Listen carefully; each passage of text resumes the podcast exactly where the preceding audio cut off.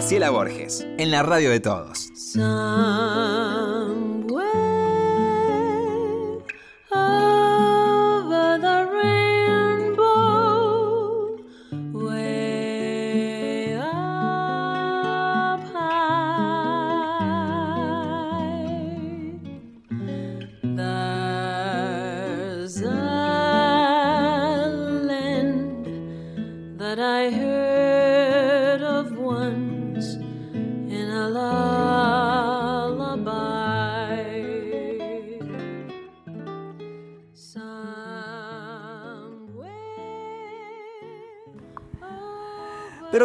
Dice Lore? ¿Cómo estás? ¿Cómo le va, preciosa? Qué gusto ¿Y su encontrarnos. bonita? ¿Vio teatro estos días? ¿Vio algo? He visto teatro, sí. Un día de esto vamos a hablar de Joker.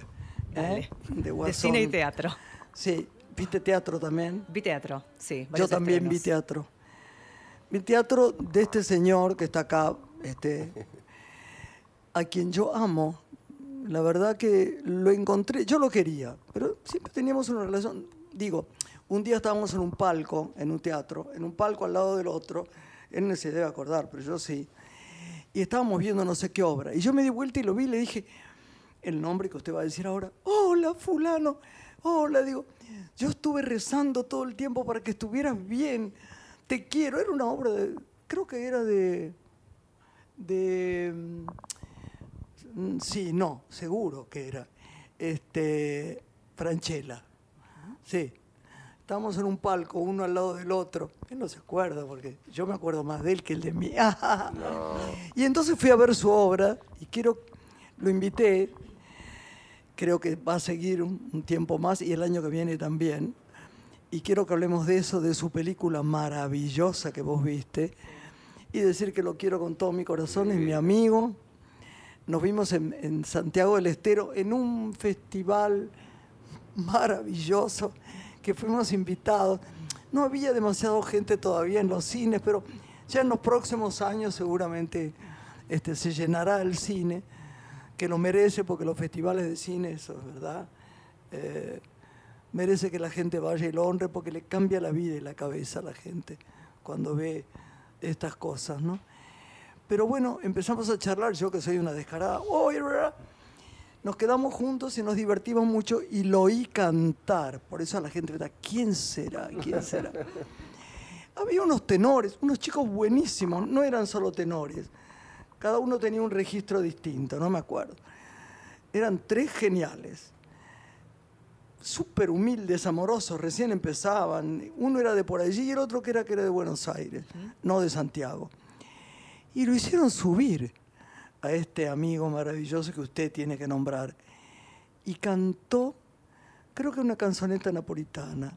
O sole mío. O sole mío. Y yo morí, no sabes lo bien que canto. Bueno, preséntelo. Bueno, contemos que siempre se ha destacado en teatro, en cine y también en televisión. Exploró la escritura de series de televisión. Su primera película que escribió y dirigió fue Por un tiempo, que ganó el Cóndor de Plata a la mejor ópera prima. Vi y me conmovió y te lo conté, Down para arriba, su primera película documental. Él además tiene su propia escuela de teatro y una escuela de danza terapia para personas con capacidades diferentes. Y protagoniza esta obra que tanto te gustó, 200 golpes de jamón serrano junto a Marina Otero en el Teatro. Chacaririan de Palermo. Es Gustavo Garzón nuestro invitado. Bienvenido. Gustavo Garzón. Qué, pero qué presentación, por favor. Sintética de todo lo que has hecho. El No, her- hermosa las palabras de Graciela y, bueno, y la descripción también, porque No, rescata lo más importante un poco de, de lo que hago.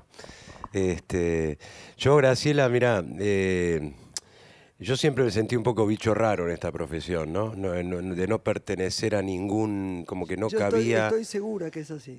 Claro, no, no- no cabía en ningún grupo, no era ni muy de una cosa ni muy de la otra. Siempre me sentí un poco bicho raro y siempre agradecí mucho el, el cariño y el respeto de la gente que eh, me, me hacía un lugar, de la gente más importante que yo, como vos, Graciela. no, que no, lo- es que bueno, todos somos exactamente iguales. Y vos Sí, pero vos sos- hiciste trabajos en el cine sí, que yo no he pero visto una cosa igual. pero Ahora te poca- voy a, me voy a no recordar sé, una no- película no. que amé. Ahora te digo. a mí tu, tu cariño y tu reconocimiento siempre me, me emocionó y, y me resultó algo muy, muy valioso para mí, pues sabiéndome bicho raro, eh, que, que vos eh, me- siempre fueras tan generosa, tan atenta conmigo, tan cariñosa, sabiendo que no soy un tipo fácil tampoco y que, Bueno, que me cuesta mucho a mí la sociabilidad un poco. cuando era chico Juan, mi hijo, Mm. dijo un día con un hermano que se murió, Antito, Juan Manuelito nuestro. Estaba con un amigo, ¿no? Dijo, sí, Juan, mi hermano, tiene carácter raro, qué sé yo, pero a mi mamá siempre a los que le gusta son los raros. Eh, bueno, será por eso. Será son los por que eso. tienen un, un Otro tipo de, vuelo. Será por eso, de será por eso. personalidad de las que a mí me gusta mucho, ¿no? Bueno, la verdad que sí, siempre te estuve agradecido y el cariño es recíproco, la admiración y, y vos sabés que yo te lo dije la otra vez, que sos, debes ser la persona más querida de nuestro ambiente. No hay persona con la que yo hable, vos decís Graciela Borges y te dicen un amor, qué persona extraordinaria, además de actriz, Ay, que eso no es lo más importante. Bueno, este es un programa para calidad- vos, eh, la no para calidad mí. perso- No, no importa, pero bueno, está, que la, la gente lo sabe, pero este, ya que me halagaste, Bueno, que pero, te- pero quiero que te diga estas decirte que empecé a ver, porque me mandaste gentilmente, porque el día que, que se dio la película en... en, eh, hagamos declaraciones valientes. Yo a las 10 de la mañana o 9 y cuarto no puedo ver cine, por eso dejé de ser eh, este, jurado de cine, porque es muy difícil ver un... Dije, no, no, yo te la mando, me dijo. Me la mandó y empecé a verla en un teléfono. No se puede ver por teléfono una película, ¿sabes? Yo no sé cómo hace la gente para ver por teléfono, que te mandan el link y vos lo podés ver, ¿no? Entonces, ahora, este fin de semana, por suerte, la voy a ver, pero vi su obra de teatro.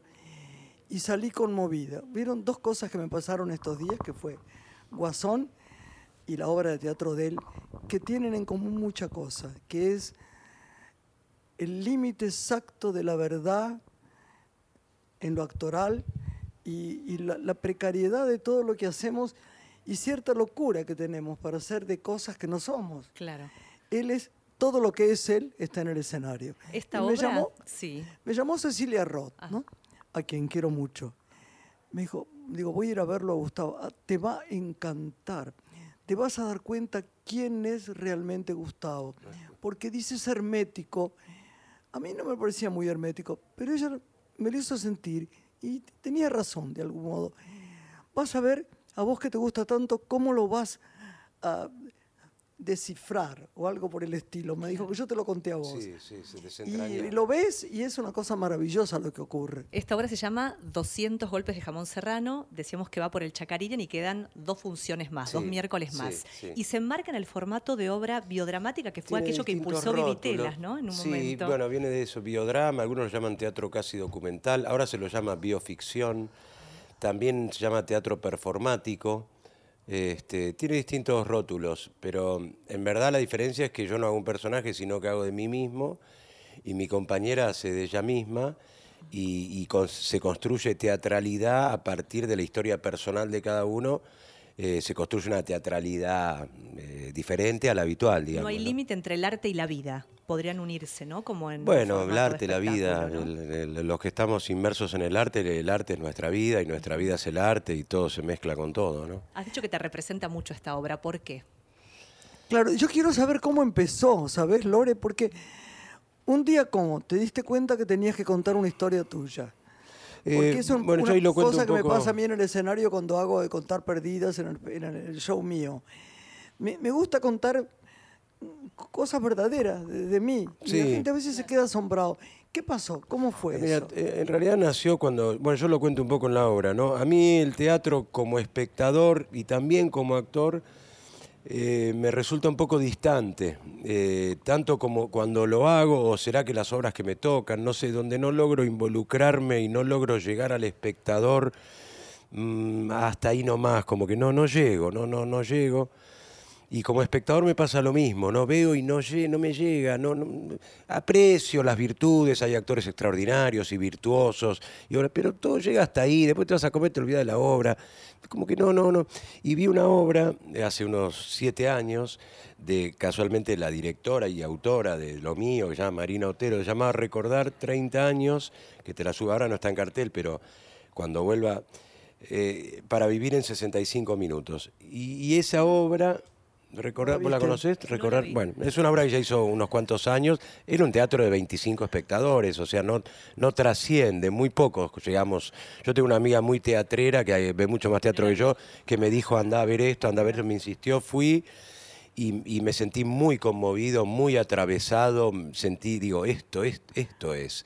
Porque el teatro tiene que ser una experiencia sensorial, emocional, tiene que ser un Sin golpe duda. al corazón o a los sentidos, si no es como que, bueno, uno lo ve, qué sé yo, ves teatro, decís qué lindo, pero no te pasa nada, ¿no? Y a mí esta obra y verla a ella actuar eh, me resultó algo completamente diferente porque eh, ella precisamente habla de su propia vida, pero vos no sabés si es su vida o no.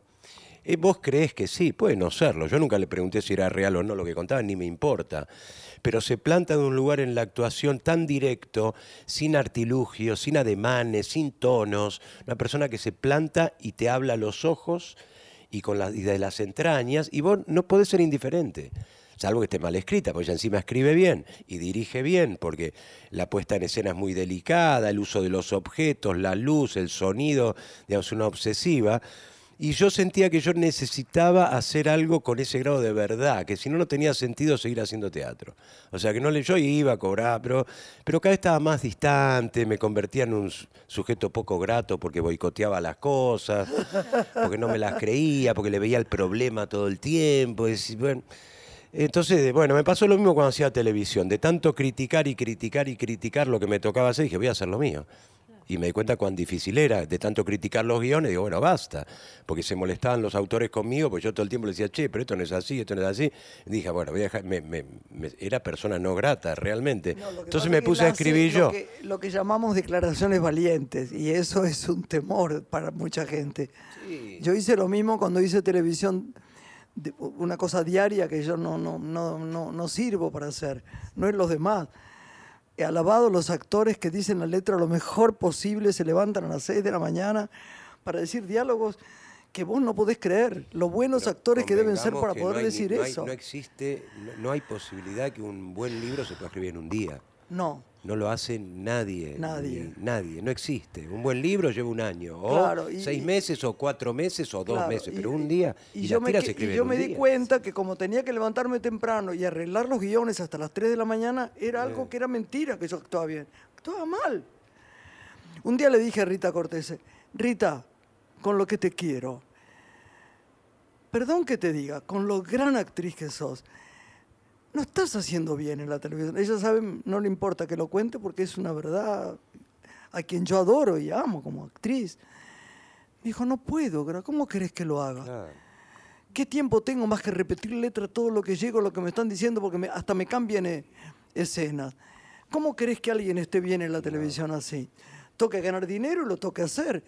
Entonces uno llega con la no se queja. puede actuar bien sin un buen ¿entendés? libro. Uno No llega con la queja. A, lo- a los otros no les gusta esto. No, no les gusta, no, no.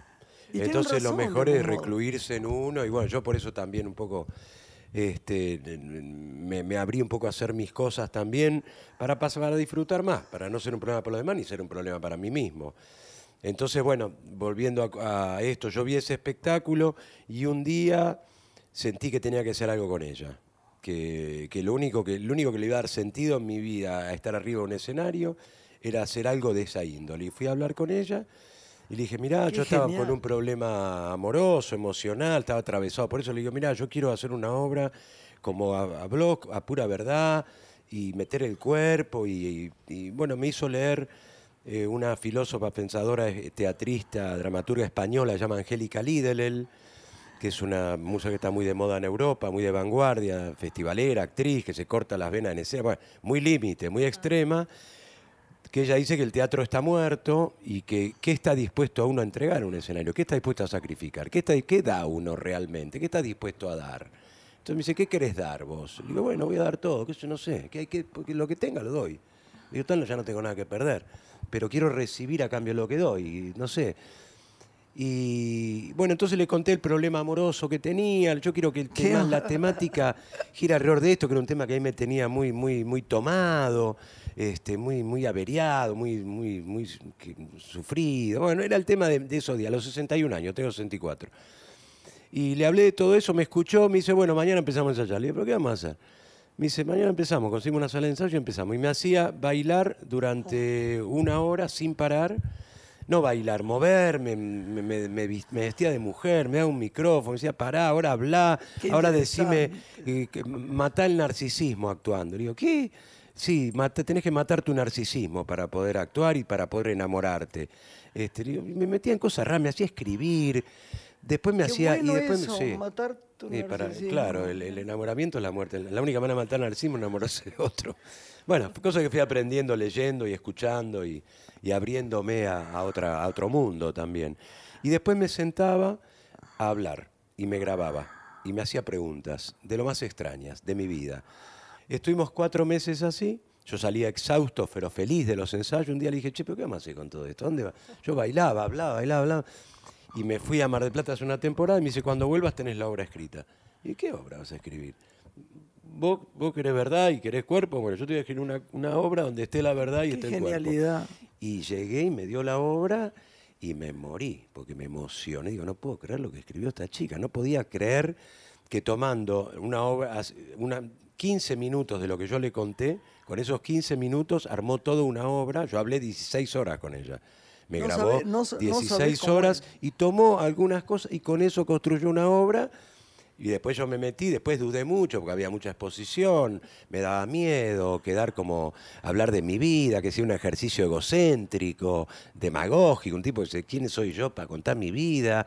Me da mucho temor. Entonces ella consiguió, pues ella le compran todo lo que hace, pues ella es medio en la vanguardia, así la intelectualidad es muy, muy respetada, y ella escribe cuatro líneas y le compran las cuatro líneas y no saben lo que va a hacer. Y va, fue así que el gobierno de la provincia de Buenos Aires nos produjo la obra.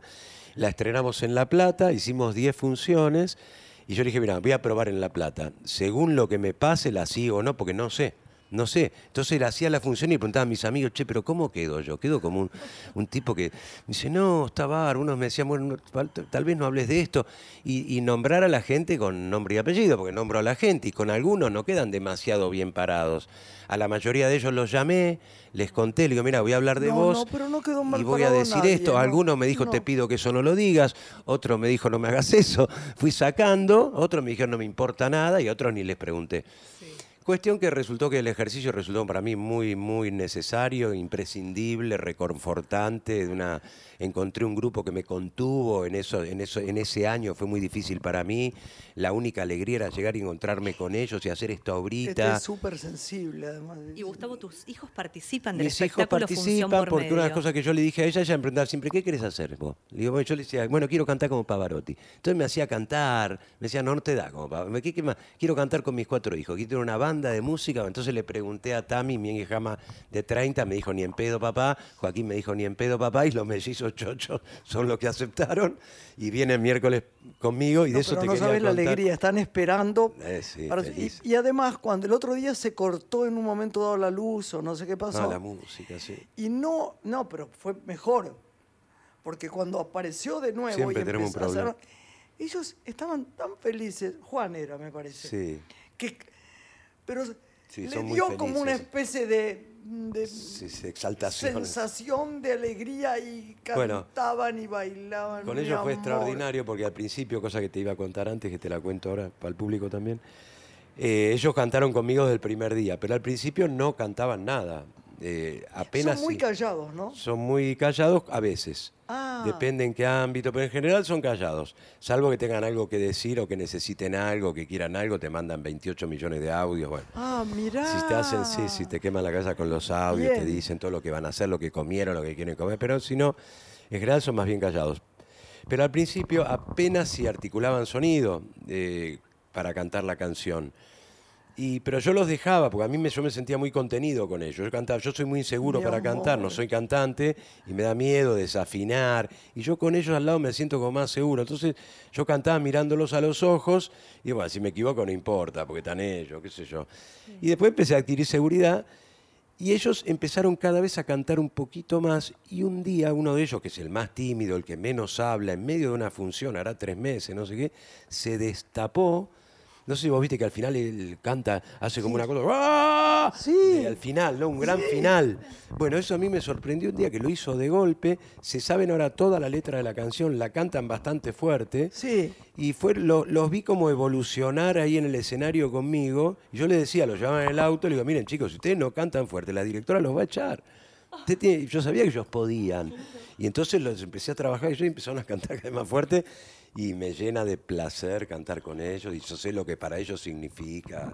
Ellos Mucho, esperan los miércoles, pasé 200 golpes, 200 golpes. Ellos estudian teatro con Juan Lazo, que fue parte del proceso Eh, ya no, creativo, ¿no? ya no, no, ¿Que no. Iniciaste con- Ellos, Digo, para eh, algunas personas que no, El no- documental ellos no pasaron, sepan, los sí. chicos nacieron Tienen síndrome de Down. Sí. con síndrome de Down. Entonces, bueno, para nosotros todo el mundo lo conoce, el país entero, pero por ahí hay alguien Sí, en la radio que no. claro. Entonces, estamos haciendo tanto hincapié en ellos. Sí, sí, son- el teatro fue una herramienta que vos les acercaste, ¿no? Sí, Este, ellos hicieron teatro de chiquitos, la mamá los dirigió varias veces, Sí. este, ellos estudiaron teatro mucho, pero bueno, yo no encontraba a la persona adecuada y cuando la encontré hice el documental. Que fue Juan Lazo. Juan Lazo me pareció un tipo con un don extraordinario para comunicar con ellos, que saca lo mejor de ellos. Y, me fasciné y le hice un documental del trabajo de él con 20 actores con síndrome de Down, entre los cuales están mis hijos. Pero ahí yo descubrí que mis hijos en realidad eh, su don era con la música. Y yo tenía un tema con la música. Bueno, hay una anécdota breve, no sé cuánto tiempo, me la vas hablando, no sé, es mucho, estoy hablando todo mucho. lo que Va. quieras, estamos Ellos estudiaban teatro, teatro, teatro, teatro, pero siempre cantaban en la habitación, escuchaban música. Yo veía que les gustaba mucho la música. Yo digo, quiero que hagan algo con la música, porque se ve que les gusta más la música. Porque el teatro les cuesta un poco hablar fuerte y, y entender lo que dicen, y le hacían hacer Otelo. Yo le decía, profesor, pero si no entienden Otelo, bueno, vos lo subestimás. No, no lo subestimo, no la entienden, le digo. La pueden repetir. pero, bueno, tenía diferencias con los profesores, qué sé yo. Hasta encontré este hombre. Pero paralelamente a encontrarlo a él, mis hijos hicieron. Acá viene un coreógrafo francés que se llama Jérôme Bell. Hizo una convocatoria para bailarines profesionales, bailarines en silla de rueda, eh, ancianos, eh, niños eh, inválidos y discapacitados, todos juntos para hacer un espectáculo en el Mamba, acá en el museo. Y bueno, los anotamos con mi hija y ganaron Ay, el casting. Llamó un casting, ellos entraron en el casting. Y cuando los vi bailar y cantar y hacer las coreografías a la par, dije, no, esto es lo de mis hijos. Los ovacionaron, ellos explotaron. Ay, dije, no, no es la actuación. La actuación les cuesta, esto les sobra, esto lo, lo, de- lo derraman, lo desparraman, la música y el cuerpo, y cuando bailan, y son showman, showman, showman, showman.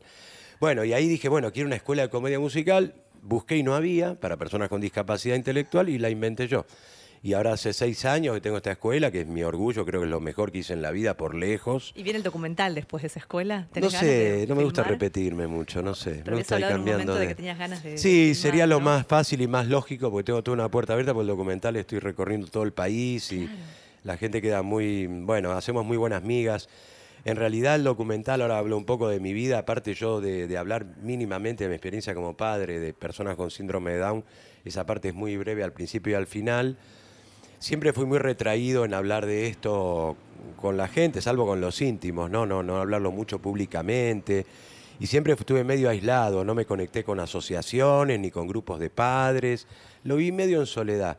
Ay, Eh, sí. sí, eh, no sé, lo elegí así, no quería ver películas con actores con síndrome de Down, no, no quería, solo tenía a mis hijos y yo le daba lo mejor que podía, no sé, tenía un problema con eso. Es lo que contó un poquito antes de que llegaras Lorena, que se había informado.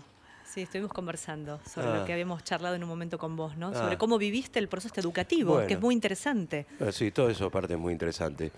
Pero bueno, cerrando un poco esto, este, encontré que en la presentación del documental yo estaba cerrando un círculo porque la gente me, me agradecía, se emocionaba, yo me emocionaba, no podía hablar, muchas veces le presento la película y se me... Y, y sentí que era algo que yo tenía que vivir, que nunca había llorado, nunca había, pero en el buen sentido, nunca había dejado que la emoción entre en mí a partir de lo que yo viví como padre. Increíble. Y gracias al documental y me conecto con otra gente, todos relacionados con la discapacidad intelectual, Sí. conozco escuelas, conozco talleres protegidos, me abrazan los chicos Down, que son los abrazos más lindos que hay en el planeta, Sí. y me entregué a esa experiencia eh, muy feliz y dejé la obra de teatro para vivir a pleno esa experiencia que es algo que me reconforta íntimamente, ¿no? Además de que es un trabajo, porque no te voy a decir que no estoy en condiciones de hacerlo ad honorem, cobro unos pesitos cada vez que voy, pero nadie lo toma mal y les parece lógico también. Así que lo, lo disfruto intensamente y, y me puedo abrir recién ahora, después de 31 años, este, a la comunidad de la discapacidad intelectual y sin querer, porque no es algo que yo me haya propuesto con la película, sin buscarlo ni nada, bueno, me siento como una especie de referente, sin quererlo, y, y la gente valora mi trabajo y lo que hago por los chicos, y bueno, qué sé yo, así se dio. ¿Cómo hablo? Qué alegría. de Vamos a hacer pausa, una pausa y pausa. No te volvemos. dejé ni ¿no? hacer la Gustavo pausa, Garzón.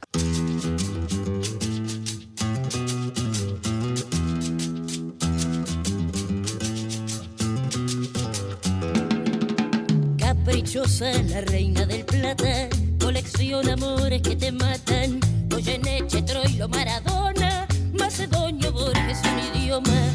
Que Valverde como este destino, gambeteando piñas, Nicolino, Soseladia y Nazaran Chorena, el peine de Ringo Bonavena.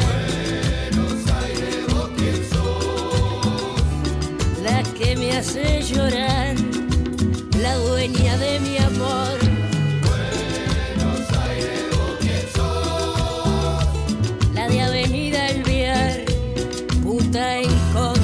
Constitución.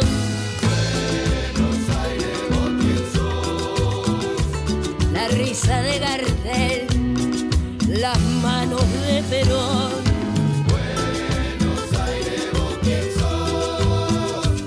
Lisandro y yo en un bar, Narciso el mostrador.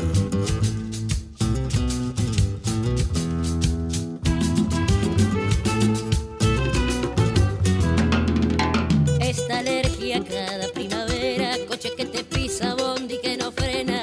Soserati, Charlie, Luca Prodan, Nelio Marimansi, Ferrer y Piazzolla, reino del revés de María Elena.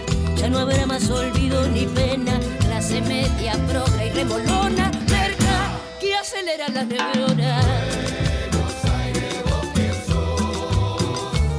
Pompeya y más allá, siempre la inundación.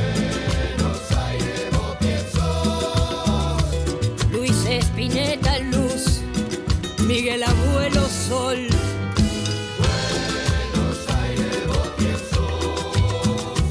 Los tanos del café, puteando contra Dios.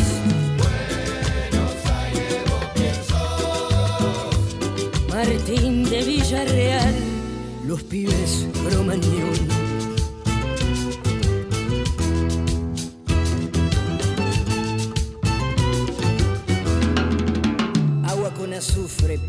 Riachuelo, político miente, palomas al cielo. Rosalinda, oasis en flores, Santa Rita con su mal de amores. La boca quinquela, la Fernández Fierro, mis noches de gato, mis días de perro. Pecados y culpa, Virgen milagrosa, trucho, que te vende cualquier cosa. El de Chau no va más, la de naranjo en flor.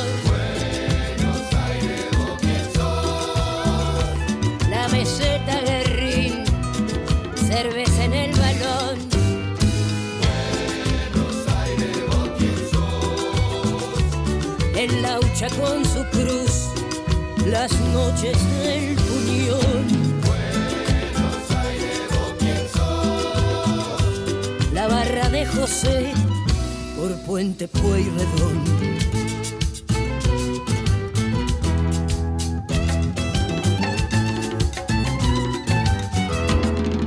Nos une el amor hasta el espanto, Clarín, la nación, Espíritu Santo, San Martín de Tours, Liniers, Mataderos, Villa 21 y Puerto Madero, Umbral, Calle Honduras, verso de Carriego, Moris caminando por Plaza Dorrego, libros por Corrientes, San Telmo empedrado, las mejores minas que hay en ningún lado.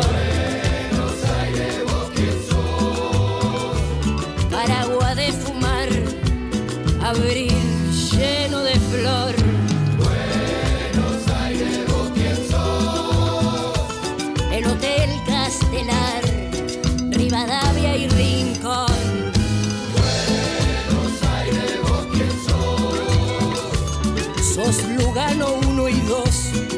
El tripa con limón.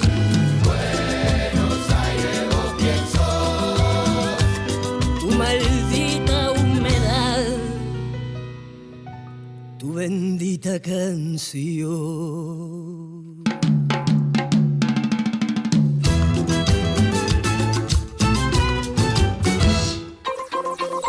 Invitados. Una mujer. En Nacional.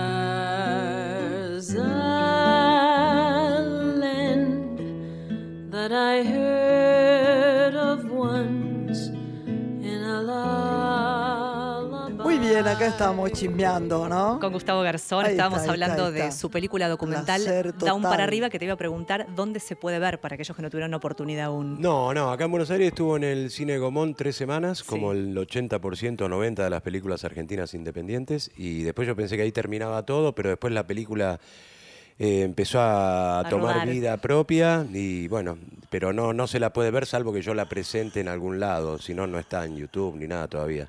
Nadie la subió, por suerte. Así que, pero eh, tuve la suerte que la van a dar en la televisión pública Qué bien. el Día Internacional de la Discapacidad. El Ahora, 3, ahora 3, ¿vos no 4 de crees. Gus, que deberías que, de- que debería hacerse un restreno de la película con Mira, yo te digo la porque verdad. la yo- verdad que yo- recién la gente Yo se no podía informó de la creer que los cines no se interesen en lo más mínimo. Yo tengo un cine que voy siempre, que es el Cine Arteplex de Belgrano, el Claro. de Cabildo, que lo habían cerrado en un momento y que nos paramos en la puerta con los vecinos, pues yo vivo Yo muy me cerca. acuerdo. Y para que no lo Para que- cierren, no, hubo toda no una lucha. Sí. Y, y- y busqué de todas las maneras posibles, aunque sea que vean la película, le digo, aunque sean mis vecinos van a ir, le digo, no sé, dame una sala chiquitita, yo te aseguro que 20, 30, no sé, mis vecinos van, a- me conocen el barrio.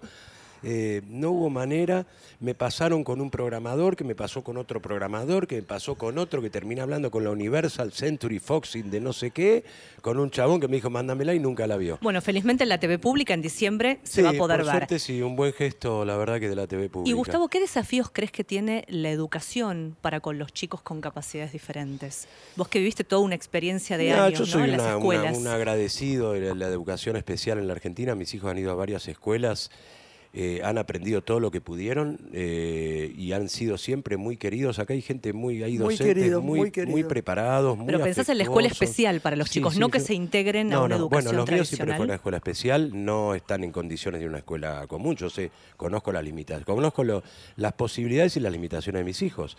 Este, mis hijos no van a poder aprender a dividir ni van a poder aprender logaritmos, ni me importa tampoco, porque bueno, tienen otras virtudes, Sin no pasa por ahí. Yo siempre me recluí en la escuela especial y estoy muy agradecido y hay muy buenas escuelas, tanto públicas como privadas. De todas maneras, quien hace el proceso de integración, hay chicos que pueden hacerlo y, y bienvenido que lo hagan, no es que yo diga eso está mal. Simplemente yo elegí este camino, me pareció mejor que estén con sus pares, que tengan sus amigos, sus fiestas, sus cumpleaños, que se sientan uno más, que no se sientan inferiores. este, y así fue y, y la verdad que hay, hay muy buenas escuelas acá y yo no tengo más que palabras de agradecimiento. Y lo que no han aprendido no fue por culpa de las escuelas. eh, porque, por ejemplo, los míos, los dos tuvieron la misma madre, el mismo padre, fueron a las mismas escuelas, uno lee y escribe y el otro no. ¿Y cómo lo puedes explicar? Y bueno, y no puede. Y en un momento dije, bueno, no le enseñes más. Si tiene 30, no, ya está. Que aprenda otras cosas, que aprenda a jugar al tenis, que aprenda a bailar, que aprenda a cocinar. Total, se puede vivir sin leer y escribir también. Sí. Y además, ¿sabes qué? Para terminar con el tema, los chicos eh, son felices, se los ve muy felices. Muy felices. En general los chicos con síndrome de Down son muy felices. Tienen un acceso a la felicidad mucho más sencilla que la Claro, nuestra. claro. Son felices con poco. Y si uno entiende, aprende, el tema es saber qué es eso poco que ellos necesitan para ser felices. Escucharlo, estar atentos, no es fácil saber qué es lo que quieren. Cuando uno lo descubre, Ya está. ellos, y le das lo que ellos les hace El felices. camino se le y- hace más fácil. Y sí, y uno es feliz también. Yo, yo quiero saber un poco co- cómo es tu vida ahora. Eh, ¿Qué te gusta ¿Ves cine, teatro? Menos de lo que quisiera, eh, todo menos. En la vida desordenada del actor eh, es un Sí. poco, viste, que a veces trabajás dos meses de noche, dos meses de, dos meses de mañana, seis meses no trabajás. Eh, cuesta tener una. Eh, ¿Qué hago? Bueno, eh, me, me ocupo bastante de, de mi familia, soy amo de casa, vivo con, con los chicos, tengo algo de vida social, me gusta el deporte, corro, hago yoga, estoy aprendiendo a tocar la guitarra que nunca había estudiado. No, pero lo del canto me encantó. Acá me Nunca- gusta yo nunca cantar, sabía que- yo no sabía, yo nunca sabía, es brutal. Yo, yo no sabía que vos cantabas. Y Graciela se sorprendió del entrenamiento físico que tuviste que adoptar para hacer Sí. esta obra. Bueno, siempre hice mucho el deporte. Pero es un este- método al revés, decías, ¿no? Hay que agitarse mucho para poder sostener el ritmo de la Claro, en obra. los entrenamientos que hacíamos ella me hacía mover hasta quedar exhausto, hasta quedar mu- y ahí Pero me daba un micrófono flaco, ¿no? y me decía, habla sin agitarte. Le digo que yo estaba hasta que aprendí, que es una técnica de respiración y bueno, fui aprendiendo y a veces me sale, a veces no tanto. Eh, pero bueno, disfruto mucho hacer el espectáculo, de ir a comer después con mis compañeros.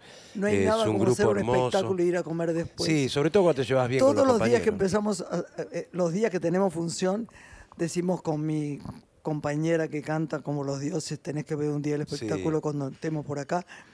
Qué suerte. Empecemos y después nos vamos a comer. Claro. Siempre la frase es, nos vamos a comer. Y curiosamente teníamos esa frase también con Bebán, que era difícil porque a él no le gustaba comer. Era muy... eh, Pero no, no se estila, Bebán viste, es yo lo cuento en la obra, ya no se estila que termina la obra y los actores nos vamos a, a comer. Antes era casi eh, Era lo que natural. se la- imponía. sí, siempre era Sí. ir a comer. Y la- yo hice una obra con Pepe Soriano, que era hace poco de Rotos de Amor, que era el que más insistía, dice, vamos a comer, habla boludeces, después la función no habla de la obra y nada, vamos a hablar boludeces. el Pepe. Insistía y los demás estaban un poco, viste, retraídos, no, hoy no puedo.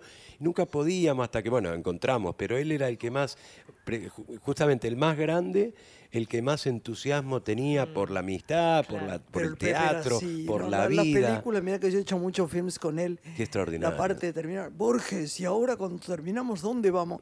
Pepe, es muy tarde. No, vamos con el auto, vamos a cualquier parte, que nos dejen en Avellaneda, en Félix de Avellaneda. Él quería Qué precioso divino, el divino, Pepe, divino. qué lindo. Qué actor. Y qué vital. Ah. Y qué generoso, ¿no? Sí. Bueno, Nada eso- en eso los- se parece un poco a vos, le gusta mucho decir te quiero. Y Sí, decirle a la gente lo que a mí me siente. gusta mucho decir te quiero. Es muy lindo aprender Pero a decir te ¿sabés quiero y poder qué? recibirlo, ¿no? Una cosa más. ¿Sabés por qué? Porque a mí me parece, a mí me gusta mucho la gente. A mí me gusta Se mucho. A mí me parece. Hay una frase que era muy difícil meterla adentro, que era el peor de tus enemigos hay amor, ¿no? Si intentás que en algo te quede eso en la cabeza y que lo metas para una parte interna y que pienses que el otro también lo quiere, hay una cosa general. Si vos miras bien a alguien, Gustavo, es muy difícil que alguien Tal no cual. te quiera o, no- o te cual, rechace. Tal cual. Si vos tenés compasión, que decir padecer con, no, no compasión de lástima, y, y- y- y no tenés los ojos distraídos, hay algo muy poderoso en el afecto hacia los demás. La gente brilla ahí. Sí, sí, sí, sí. Yo sí. no tengo nunca conflictos. Cuando me enojo soy un león. Mm, Debo reconocer que soy la peor.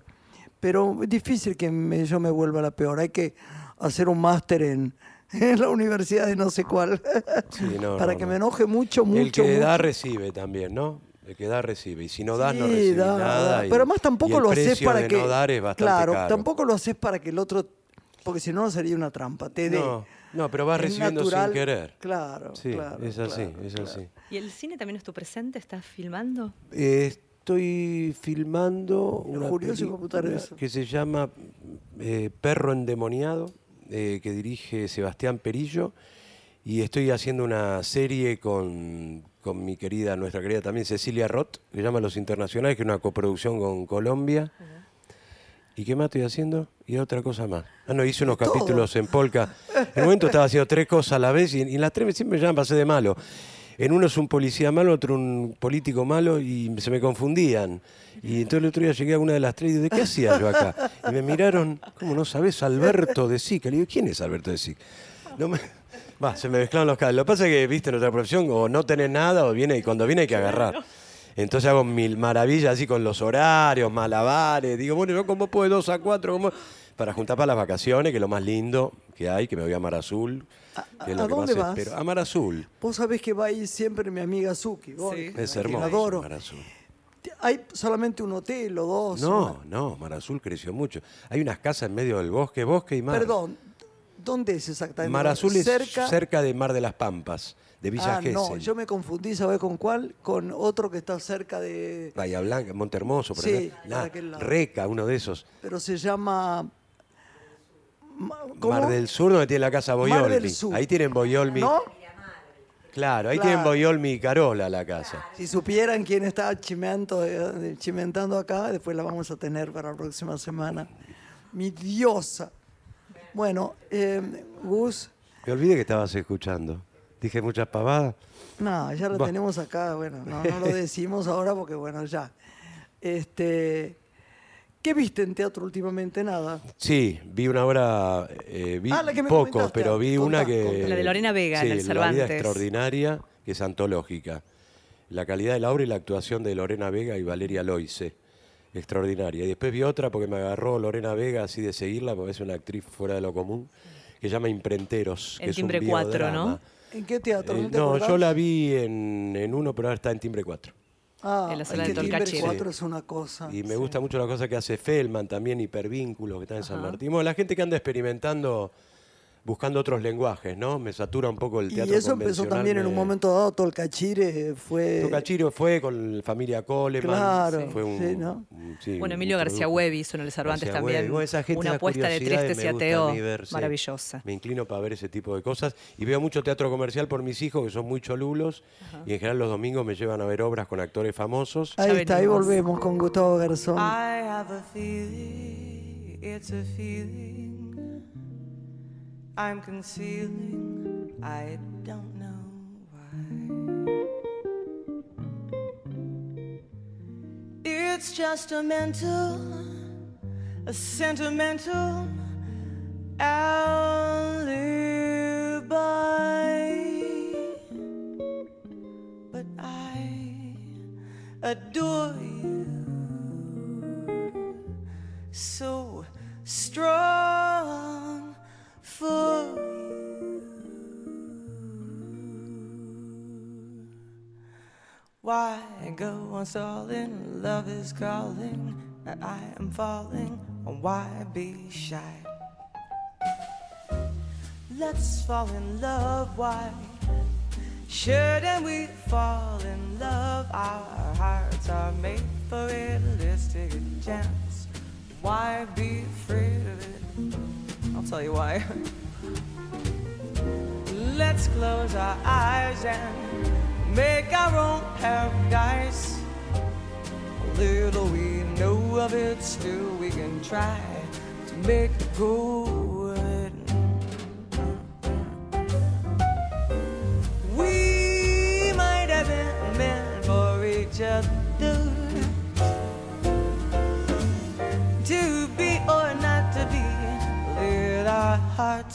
Discover. Let's fall in love. Why shouldn't we fall in love now? Is the time for it while we are young? Let's fall in love.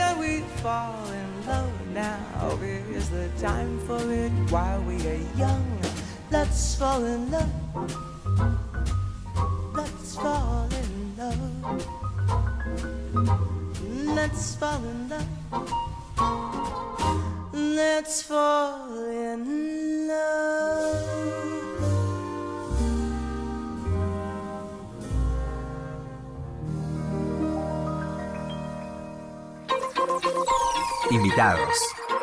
Una mujer. En Nacional. Telenovela. Casi nada, veo un poco de deporte y bastante política, soy medio bicho político. Eh, ficción no, no. Si para, ir a la- para ver cine voy al cine en general. Claro. No- ¿Y ¿Qué es no- lo que hay series? que Resulta muy chica la pantalla. Intenté con Netflix muchas veces, pero mucho narcotraficante y bandera americana me, me saturó. No sé, no emboco en Netflix. Todos me dicen, mirá tal. Y la pongo, la agarra, empiezo a mirar, miro uno o dos capítulos. Prefiero leer. Leo bastante. ¿Qué te gusta? ¿Qué autores te gustan? No, ahora estoy leyendo a Julián Barnes. Leí Ah. hace poco La mujer de Paul Auster. Eh, Paul Auster, Kundera, qué sé yo. Leo, leo más de lo que miro audiovisuales. Qué me gusta más leer. Sí.